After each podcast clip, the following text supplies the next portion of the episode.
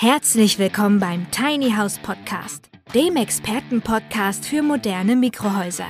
Von und mit Peter L. Pedersen. Wir bringen Ihnen die Vorteile von Minihäusern näher und sprechen mit Fachleuten aller Sparten.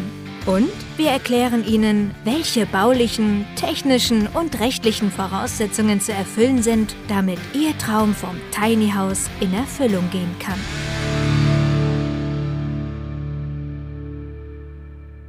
Punkt ist allerdings, den geeigneten Stellplatz zu finden. Man hat mittlerweile ja die Möglichkeit, auf bestimmten Campingplätzen auch damit unterzukommen. Was auch eine Option ist, ist der Campingplatz. Für uns eine ganz interessante Option. In Karlsruhe entsteht ja auch gerade was rund um Stellplätze und Tiny Houses.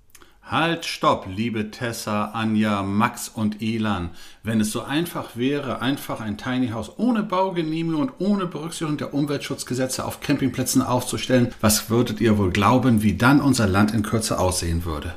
Moin Moin, verehrte Tiny House Enthusiasten, hier ist die nächste Episode unter Tiny House Podcast und wir wollen uns heute mit der Frage beschäftigen, wie komme ich zu meinem Tiny House Grundstück? Los geht's! Und bevor wir richtig in die Materie einsteigen, wie wir ein Grundstück finden können, möchte ich schon wieder stoppen.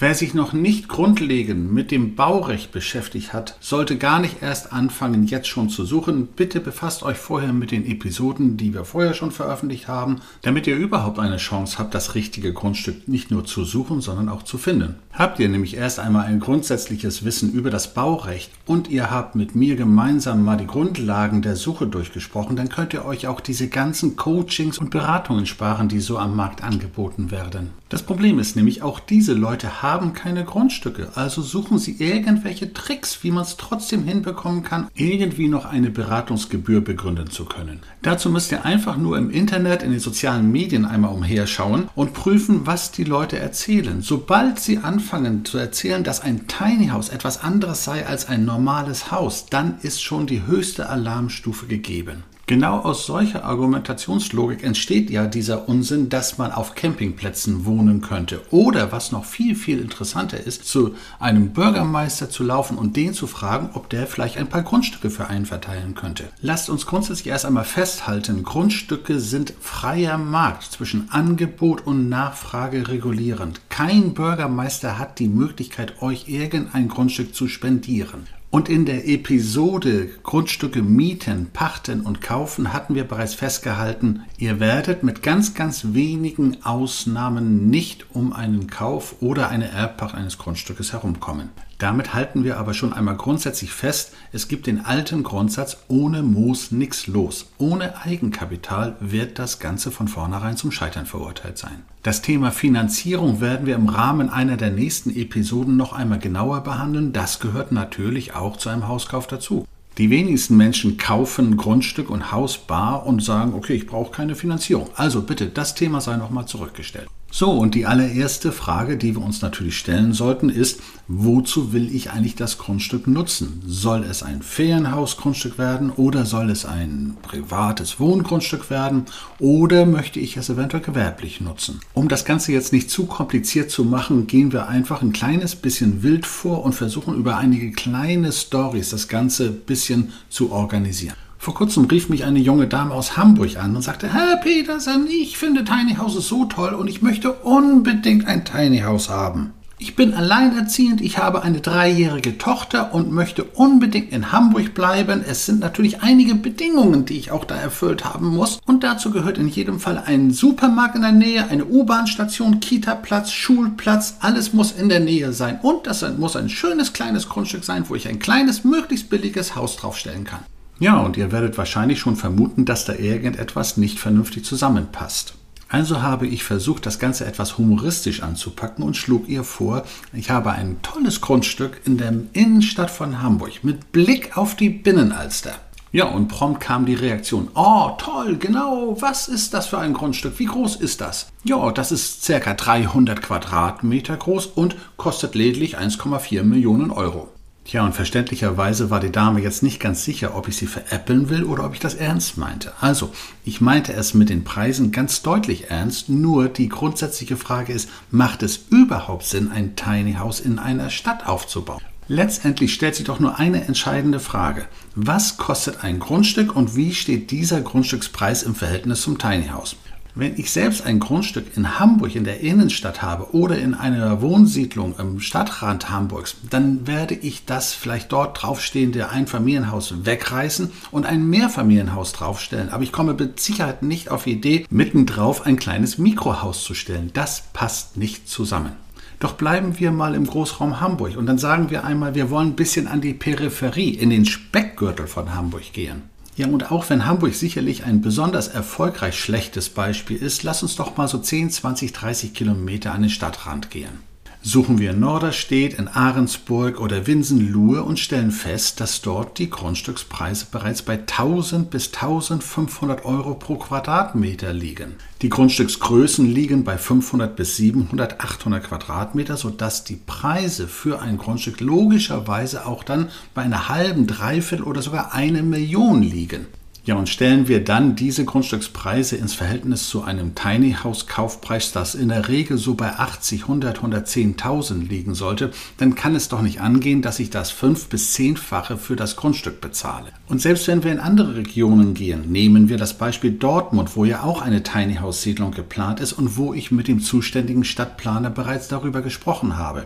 Da liegen die Grundstückspreise bei 500 Euro. Und weil der dortige Stadtplaner natürlich auch weiß, dass es immer noch viel zu teuer ist für ein einzelnes Tiny House, kommt er natürlich mit dem Vorschlag, dass sich dann vier Familien gemeinsam für ein Grundstück engagieren und dann gemeinsam etwas planen. Ja, und als ich diesen Vorschlag hörte, dass man gemeinschaftlich ein Grundstück kaufen soll, da hatte ich dann sofort spontan gesagt, also wenn vier Parteien gemeinschaftlich ein Grundstück kaufen sollen, gemeinschaftlich sich einigen sollen, was da gebaut wird, ich glaube, das Beste, was denen passieren kann, ist, dass sie vor der Durchführung der ganzen Geschichte sich schon zerstreiten. Und ja, ich weiß natürlich, was gleich wieder kommt. Wieso? Wir können doch gemeinsam etwas kaufen. Also, darüber kommt auch noch eine Episode zum Thema Tiny House Siedlungen. Hier gilt, kauft bitte etwas Eigenes, kauft es für euch selbst. Es gibt immer, wenn es um Geld geht, sonst Streitereien und das ist das Gefährliche. Ja, und was natürlich für Hamburg und was für Dortmund gilt, gilt für Regionen wie zum Beispiel München erst recht, kommt gar nicht erst auf die Idee, in einer Großstadtregion ein Tiny House aufbauen zu wollen. Das heißt, bei der Suche stellen wir bereits fest, was nicht sinnvoll ist, nämlich ein Tiny House in der Stadt oder in Stadtnähe aufzubauen. Und ja, ich weiß natürlich, was jetzt gleich wieder kommt, nämlich der Hinweis, ja, aber ich wohne doch hier und ich bin hier verwurzelt und es geht nicht anders. Ja, dann kommt die Konsequenz. Dann passt ein Tiny House nicht zu dir. Ein Tiny House ist ein günstiges kleines Haus, für das ein günstiges kleines Grundstück gesucht werden sollte. Und wenn es das vor Ort nicht gibt, dann ist das schlichtweg nicht möglich. Ja, und damit halten wir schon einmal fest, dass die Frage, wie ich an ein Grundstück für ein Tiny House komme, in jedem Falle schon einmal eine Negativantwort haben muss, nämlich es ist nichts für die Stadt, es ist nichts für den Speckgürtel, es ist nichts für die Regionen, in denen die Grundstücke teuer sind. So, und jetzt müssen wir tatsächlich doch etwas konkreter werden, denn der Begriff teuer kann ja sehr relativ sein. Was heißt denn das und wie sollte der Preis eines Grundstücks im Verhältnis zu einem Tiny House stehen? Also auch wenn ich jetzt wieder auf eine weitergehende Episode verweisen darf, wo wir noch einmal in die genauen Details hineingehen, dann darf ich hier zumindest einmal festhalten, meine Empfehlung ist, ein Grundstück sollte maximal die Hälfte des Kaufpreises eines Tiny Houses ausmachen. Hinzu kommen allerdings immer die Nebenkosten, die baurechtlich aufkommen, sodass man sagen kann, Grundstück inklusive Nebenkosten sollten maximal noch einmal den Kaufpreis des Tiny Houses ausmachen. So, und dann nehmen wir einfach mal als Grundlage, ein Tiny House kostet irgendwas ab 80.000 Euro. Nehmen wir einen guten Preis von 100.000 Euro. Planen wir davon jetzt die Hälfte für ein Grundstück ein, so kommen wir auf einen Betrag von ca. 50.000 Euro. Ja, und die Grundstücksgröße kann dann möglicherweise 500 Quadratmeter sein, sodass der Kaufpreis pro Quadratmeter bei 100 Euro liegen wird. Natürlich sieht das anders aus, wenn ich nur 300 Quadratmeter haben will, aber jetzt kommt die Schwierigkeit, dass es kaum Grundstücke gibt in dieser Größenordnung. Das ist die Aussage Stand Ende 2021. In den nächsten Monaten, in den nächsten Jahren kommen allerdings einige Bebauungspläne auf, wo genau gezielt für Tiny Houses Wohnsiedlungen entstehen können. Ein Beispiel dazu darf ich exemplarisch hervorheben, das im Frühjahr des Jahres 2022 beschlossen werden soll, und das ist in der niedersächsischen Kleinstadt Celle. Dieses Projekt habe ich aktiv mit dem städtischen Stadtplaner gemeinsam planen dürfen und dort entstehen Grundstücke in der Größenordnung von 250 bis 300 Quadratmeter. So, und die Grundstückspreise, die dort geplant sind, werden irgendwo um die 170 Euro liegen. Das ist für einen innerstädtischen Bereich durchaus akzeptabel und in Verbindung mit dem kleinen Grundstück kommen wir wieder auf einen angenehmen Preis von ca. 50.000 Euro. Seht ihr, es passt dann also, wenn alle Komponenten zusammenkommen. Nun ist natürlich Celle nicht unbedingt der Nabel der Welt. Etwas nordöstlich von Hannover gelegen ist das eine kleine Kreisstadt mit gerade mal 70.000 Einwohnern. Aber immerhin, es ist innerstädtisch und alle Versorgungsmöglichkeiten sind vor Ort. Grundsätzlich kann allerdings jetzt schon festgehalten werden, wir gehen in Richtung Peripherie, wir gehen in Richtung Kleinstadt oder sogar, je nachdem wie die preisliche Lage bei den Grundstücken aussieht, in Richtung ländliche, dörfliche Regionen. Und als entscheidende Grundlage können wir jetzt schon einmal festhalten, wer vor Ort bei sich in der Nähe regional fest verwurzelt ein Tiny House errichten möchte, muss von vornherein akzeptieren, dass er auch die möglicherweise hohen Grundstückspreise akzeptiert. Oder andersherum ausgedrückt, Tiny Houses sind in aller Regel etwas für Menschen, die regional ungebunden sind. Das heißt, es beginnt nicht bei einem Tiny House damit, dass es Tiny House Freiheit schafft. Nein, ich muss selbst schon die Freiheit besitzen, um sie dann im Tiny House nutzen und genießen zu können. Oder noch revolutionärischer ausgedrückt, lasst euch nicht die Grundstückspreise diktieren, sondern sagt einfach, dann ziehe ich woanders hin, wenn ihr zu viel für das Grundstück haben wollt. Lasst uns dazu einfach noch ein Beispiel nehmen, und zwar im Biosphärenreservat Elbe zwischen Dannenberg, Hitzacker und Ludwigslust an der Grenze zwischen Niedersachsen und Mecklenburg-Vorpommern.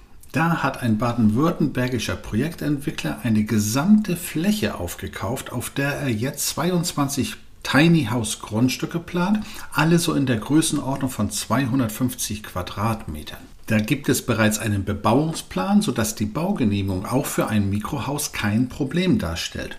Und die Versorgungslage ist dann natürlich ein paar Kilometer entfernt. Das heißt, ich muss nach Dannenberg oder nach Hitzacker oder nach Ludwigslust einkaufen und da ist die Versorgung. Das heißt, es macht auch Sinn, nur mit einem Pkw dort etwas einzuplanen. Ja, und dieser Projektentwickler ist sogar so weit gegangen und hat die eigentlich gar nicht so günstigen Erschließungskosten für Strom, Wasser, Abwasser gleich mit eingeplant in seinem Kaufpreis. Und dann relativieren sich die vermeintlich hohen Grundstückspreise von ca. 40.000 Euro auf dem Lande in Mecklenburg-Vorpommern wieder, weil es wieder eine günstige Lösung sein kann.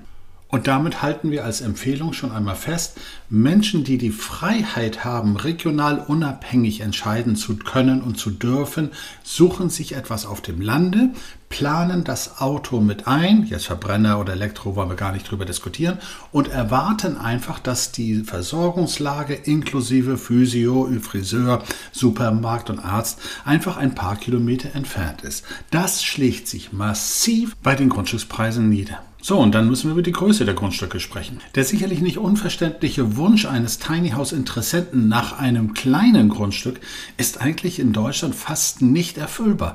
Wir haben faktisch keine Grundstücke über 200 oder 300 Quadratmeter. Im Gegenteil, Normale Baugrundstücke liegen eben zwischen 500 und 1000 Quadratmeter. Und selbst wenn ich etwas finde mit 200, 300 Quadratmeter, sind das meistens Reihenhausgrundstücke, wo ich garantiert kein Tiny House aufstellen darf. Also halten wir fest, such gar nicht erst nach kleinen Grundstücken. Ausnahme wäre, dass ein Bebauungsplan speziell für eine Tiny House Siedlung existiert, die aber jetzt erst im Laufe der nächsten Jahre tatsächlich aufkommen. Logischerweise bestätigen auch hier natürlich die Ausnahmen die Regel.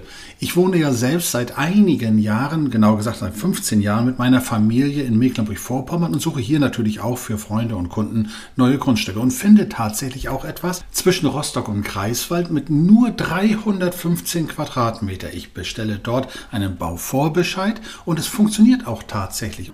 Aber nichtsdestotrotz sind das absolute Ausnahmen. So, und wenn wir schon über Regionen in der Küstennähe sprechen, dann sollten wir auch einen besonderen Wunsch ansprechen, der regelmäßig aufkommt. So bekomme ich fast jede Woche Anfragen, ich hätte gerne ein kleines Grundstück an der Ostsee, an der Nordsee. Und darauf reagiere ich eigentlich nur mit dem Hinweis, endlich mal wieder ein Millionär als Kunde. Wie komme ich darauf? Ganz einfach. Es gibt kaum etwas teureres als ein Grundstück an der See. Auch dazu ein kleines Beispiel, das ich von einem Rostocker Makler bekommen habe. In der Ostseeregion Kühlungsborn, also einer der Perlenketten an der Ostsee, gibt es ein wunderschönes Grundstück mit 620 Quadratmetern reguläres Baugrundstück mit unverbaubarem Blick auf die Ostsee und natürlich unbebaut. Preis 1,2 Millionen Euro. Also halten wir auch da fest, diese Idee an der See zu wohnen klingt zwar schön, funktioniert in der Regel aber nur, wenn ich einen dicken, fetten Geldbeutel habe. So, und damit halten wir schon einmal fest, die Freiheit im Tiny House zu wohnen und zu leben erfordert, dass man selbst die Freiheit hat, regional unabhängig zu suchen und dann vielleicht sogar auch zu finden. Dabei sollten ländliche Regionen mit viel Natur, Ruhe, Erholungspotenzial und preislich akzeptablen Dimensionen gesucht werden. So, und dann müssen wir uns nur noch darüber unterhalten, wen ich denn kontaktieren muss, um so etwas zu finden. Dass der Bürgermeister vor Ort nicht der geeignete Ansprechpartner ist, weil der überhaupt gar keine Grundstücke haben kann, die er so mal spendieren kann, dürfte schon klar geworden sein. Auch das Bauamt ist die sogenannte Exekutive. Das heißt, die, da stellt ihr einen Bauantrag, aber da fragt ihr nicht nach Grundstücken. Wenn eine Kommune tatsächlich Grundstücke zur Verfügung hat, dann schreibt sie die auch öffentlich aus und dann schafft ihr das eventuell über das Liegenschaftsamt dort eine Information zu bekommen. Das wird aber die absolute Ausnahme bleiben. Die allererste Adresse zum Finden eines Grundstückes ist ganz einfach der Hersteller, von dem ihr ein Tiny House erwerben wollt. Lasst euch in keinem keinem Falle auf so irgendwelche Deals ein nach dem Motto, du kannst erstmal ein Tiny House kaufen, dann suchst du weiter nach Grundstücken. Erst kommt das Grundstück, dann das Tiny House. So, und alternativ schaut ihr einfach auf die einschlägigen Websites. Und das sind zum Beispiel immoscout24.de oder immowelt.de. Da gebt ihr eure Wunschregion ein, da gebt ihr eure Preise ein, eure Größe des Grundstücks und dann seht ihr nach, was da ist. Habt ihr da etwas gefunden? Dann kommt der nächste Schritt. Ich gebe jetzt schon mal das Stichwort Bebauungsplan oder Bauvoranfrage. Kauft grundsätzlich kein Grundstück blind. So, und für diejenigen, die sofort dann wieder kommen, ja, aber dann verdient der Makler doch an mir Geld. Ja, wenn das eben so ist, dann ist das so. Ihr könnt es auch lassen. Doch apropos Makler, ihr könnt auch den Spieß umdrehen und direkt auf einen Immobilienmakler zugehen und dem sagen, pass auf, ich möchte gerne das und das als Grundstück besorgt wissen. Dazu könnt ihr auch gerne zu einer regionalen Bank, zum Beispiel einer Volksbank oder einer Sparkasse gehen. Die haben nämlich auch Immobilienabteilung und übrigens sind das dann auch wieder Immobilienmakler, die obendrein natürlich auch wieder Provision haben wollen. Also plant einfach auch die Vermittlungsprovision für den Makler fest mit ein.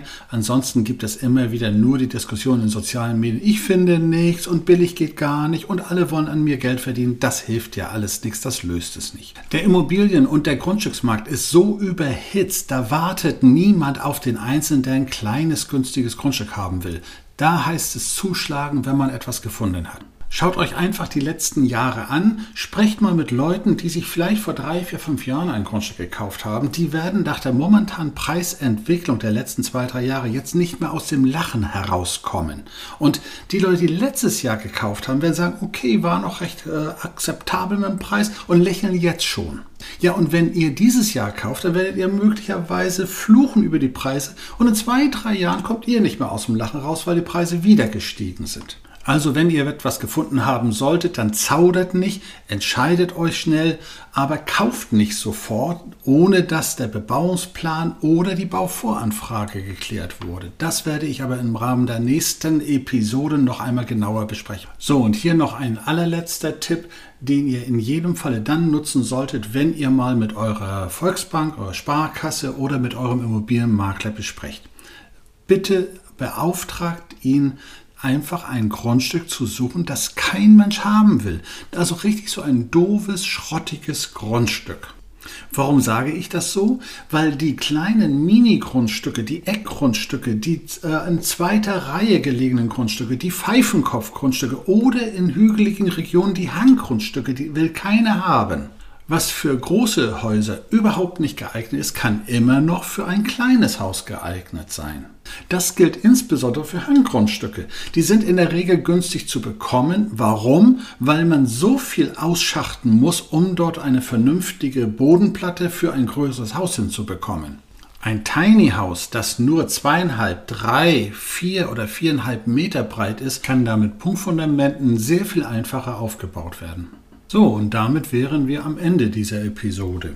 Und wie immer zum Schluss der Hinweis, wenn ihr Fragen habt, schickt sie mir per E-Mail und ich sehe zu, dass ich sie im Rahmen einer der nächsten Episoden beantwortet bekomme. Ansonsten träumt euren Traum der Tiny House Idee weiter, lernt hinzu, kauft nicht blind und wir hören uns dann in der nächsten Episode wieder. Euer Peter Pedersen. Der Tiny House Podcast ist eine Produktion der Berufsakademie Mecklenburg-Vorpommern in Zusammenarbeit mit der Rolling Tiny House GmbH. Wenn Sie mehr zu den Tiny Houses wissen möchten oder in einem Mini-Haus einmal Probe wohnen wollen, dann schauen Sie doch einfach auf www.rolling-tiny-house.de.